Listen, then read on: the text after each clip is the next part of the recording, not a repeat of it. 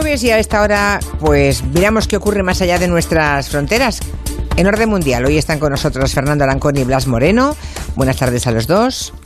Hola Julia, buenas tardes. Muy buenas. Ya saben que nos pueden preguntar cualquier cosa que no acaben de comprender sobre el mundo y aquí nuestros ordenados de orden mundial se lo van a responder.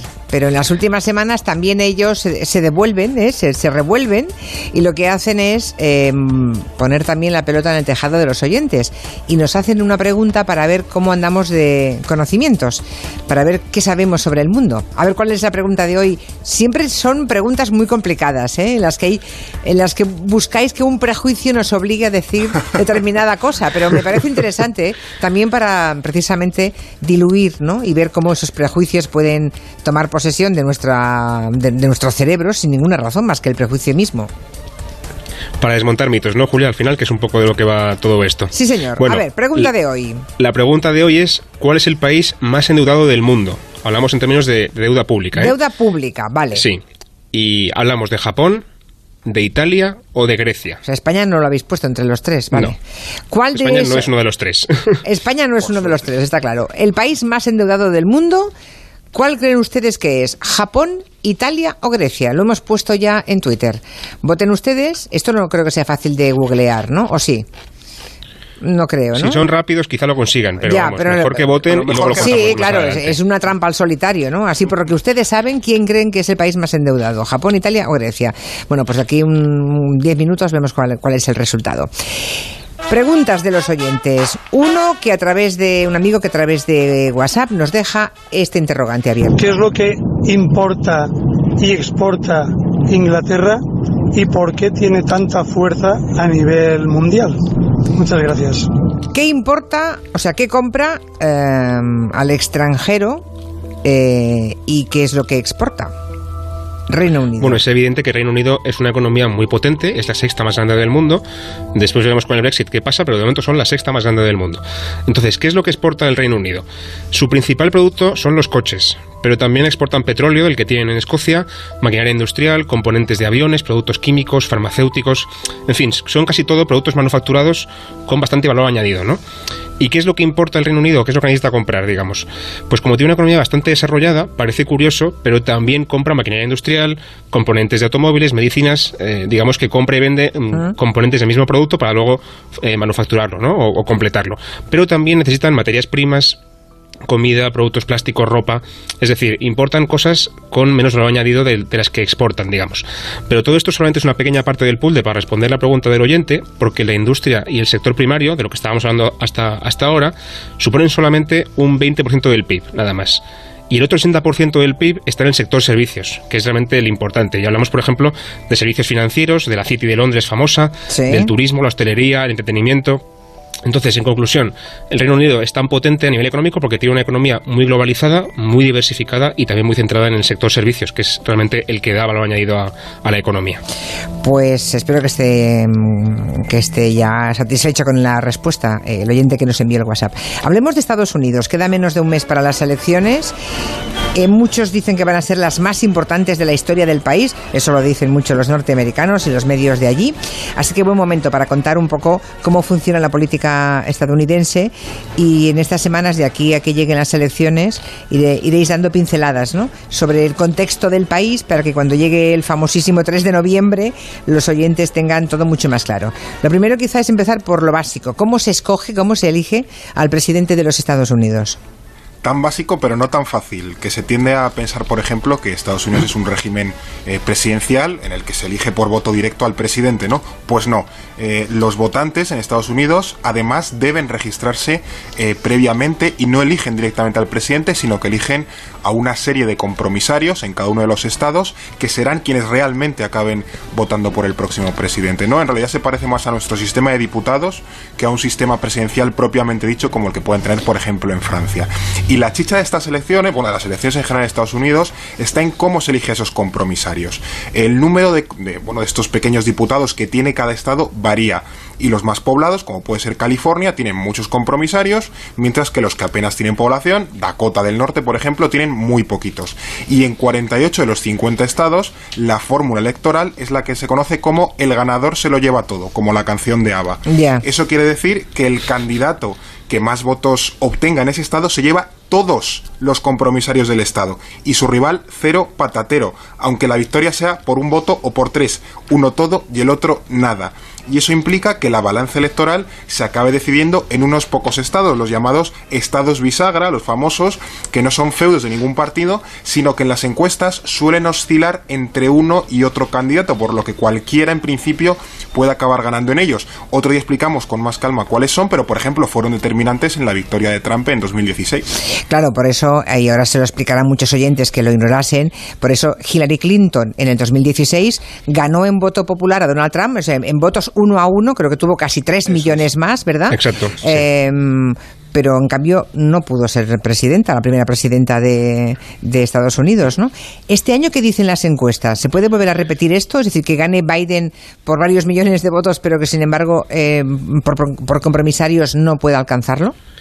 Es posible, Julia. Las encuestas nacionales dan una ventaja a Biden eh, de 14 puntos sobre Trump, pero esto es nacionales. Y lo que cuenta al final, como explicaba Fernando, es lo que pasa en los estados clave. Biden también tiene ventaja en la mayoría de esos estados. Y hablo, por ejemplo, de Michigan, Pensilvania, Florida eh, o Wisconsin, ¿no? El problema es que en esos estados su ventaja es más pequeña, de 14 puntos. A lo mejor está en 5, 6, incluso a veces 8, pero, pero no mucho más. Y, por ejemplo, en Ohio no llega ni siquiera a un punto. A veces la ventaja es por tan poco que está en lo que, lo que se considera, perdón, el margen de error estadístico, digamos, ¿no? Es, es muy fácil equivocarse en las encuestas. Y hay que recordar, como decía antes Fer también, que en 2016 Trump ganó en Michigan todos los compromisarios de ese estado solamente por 10.000 votos, o sea, por un 0,2 de los votos. Es un margen pequeñísimo, ¿no? Entonces, claro, lo que demostró 2016 es que las encuestas son útiles, evidentemente, pero no son infalibles. Ahora mismo, según el modelo que ha creado Kiko Llaneras en el país, hay un 80% de posibilidades de que Biden gane las elecciones y el de Economist lo sube al 90% pero aunque un 20% de posibilidades para Trump parezca poco, los estadísticos siempre ponen un ejemplo muy gráfico para que entendamos mejor cuánto es realmente un 20% de posibilidades, que es básicamente uno de cada cinco y a ver cuántos de nosotros nos atreveríamos a jugar a la ruleta rusa con una pistola que lleva solamente una bala de cada cinco, ¿no? Eh, parece mucho más así que simplemente hablando de pues posibilidades electorales, ¿no? Acabas de lanzarnos un jarro de agua fría, definitivamente. Claro, entonces el tema está muy ajustado, Julia, y si Trump gana en varios estados clave, aunque sea por la mínima, tendremos de nuevo un 2016 con nosotros. Bueno, ayer se anunció en nuestro país el plan de, se le llamó plan de recuperación, transformación y resiliencia.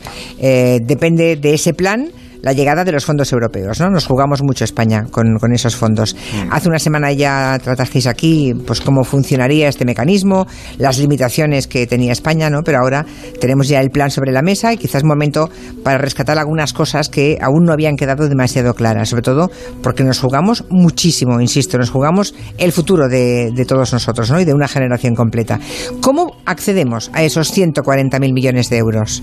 Sí, aquí está una clave. Para, bueno, poner un marco un poco claro, España tiene disponibles para usar unos 140.000 millones de euros, un poco más de la mitad, 72.000 millones, en ayudas a fondo perdido y el resto en forma de préstamos.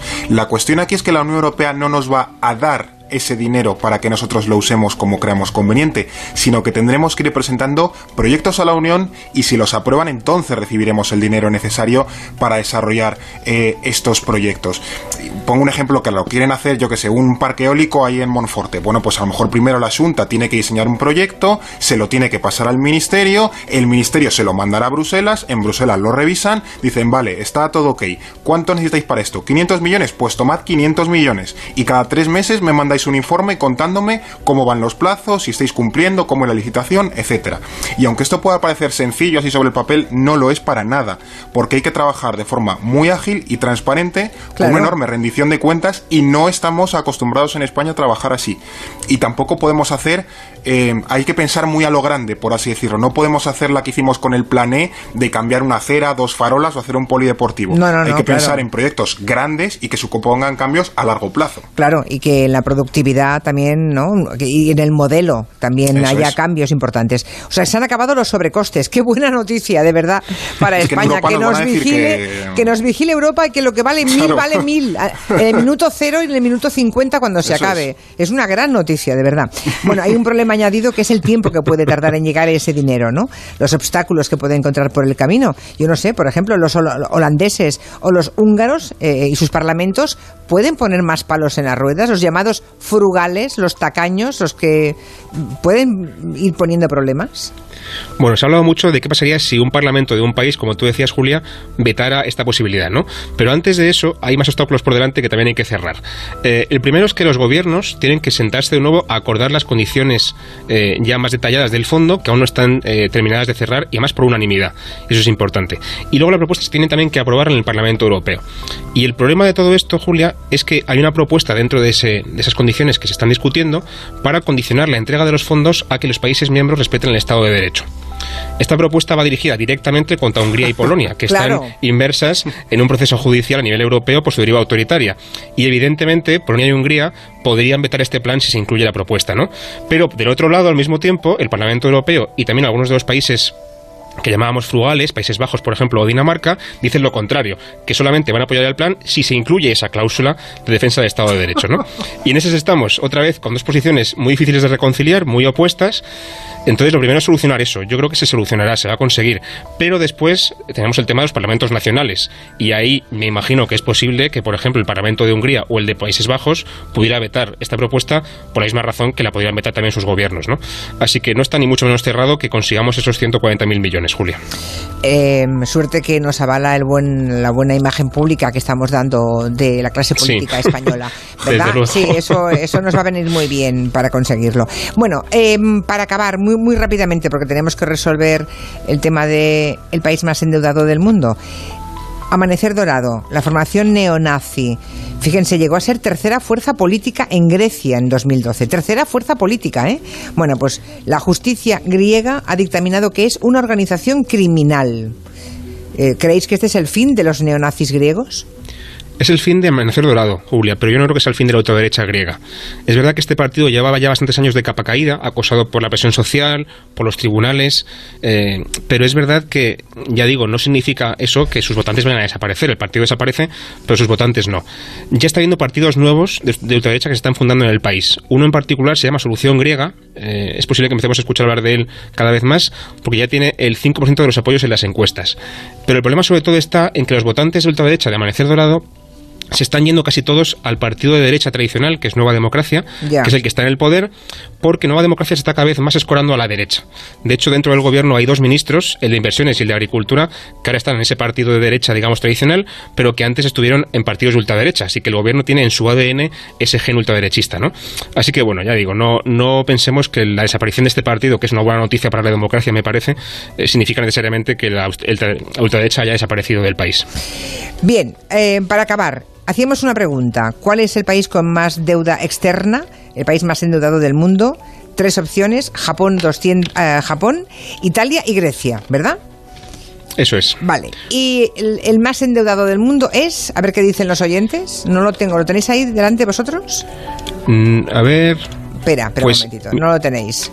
Sí, sí, lo tengo, lo tengo. Japón gana con el 58% seguido de Grecia con el 32% y luego Italia con un, apenas un 9%. Y... hay que decir que los oyentes han acertado casi todos. ¿Ah, sí? Es Japón, sí, con un 237% de, de, deuda pública, es una burrada. Grecia después viene con un 180%, que también es muchísimo, e Italia con un 135%. Son datos del FMI del año 2019. España, por cierto, para los curiosos, estamos en un 95% del año pasado. Pero es, es muy posible, es muy probable que el FMI, dice que el FMI, que vamos a subir probablemente al 115 o 120 este año por, por la pandemia. O sea que Japón, país más endeudado del mundo, con un 237%. Interesante. Y los oyentes han acertado. Casi un 60% escogió esa opción. El próximo jueves más. Gracias. Adiós. Chao, buena tarde. Noticias. Son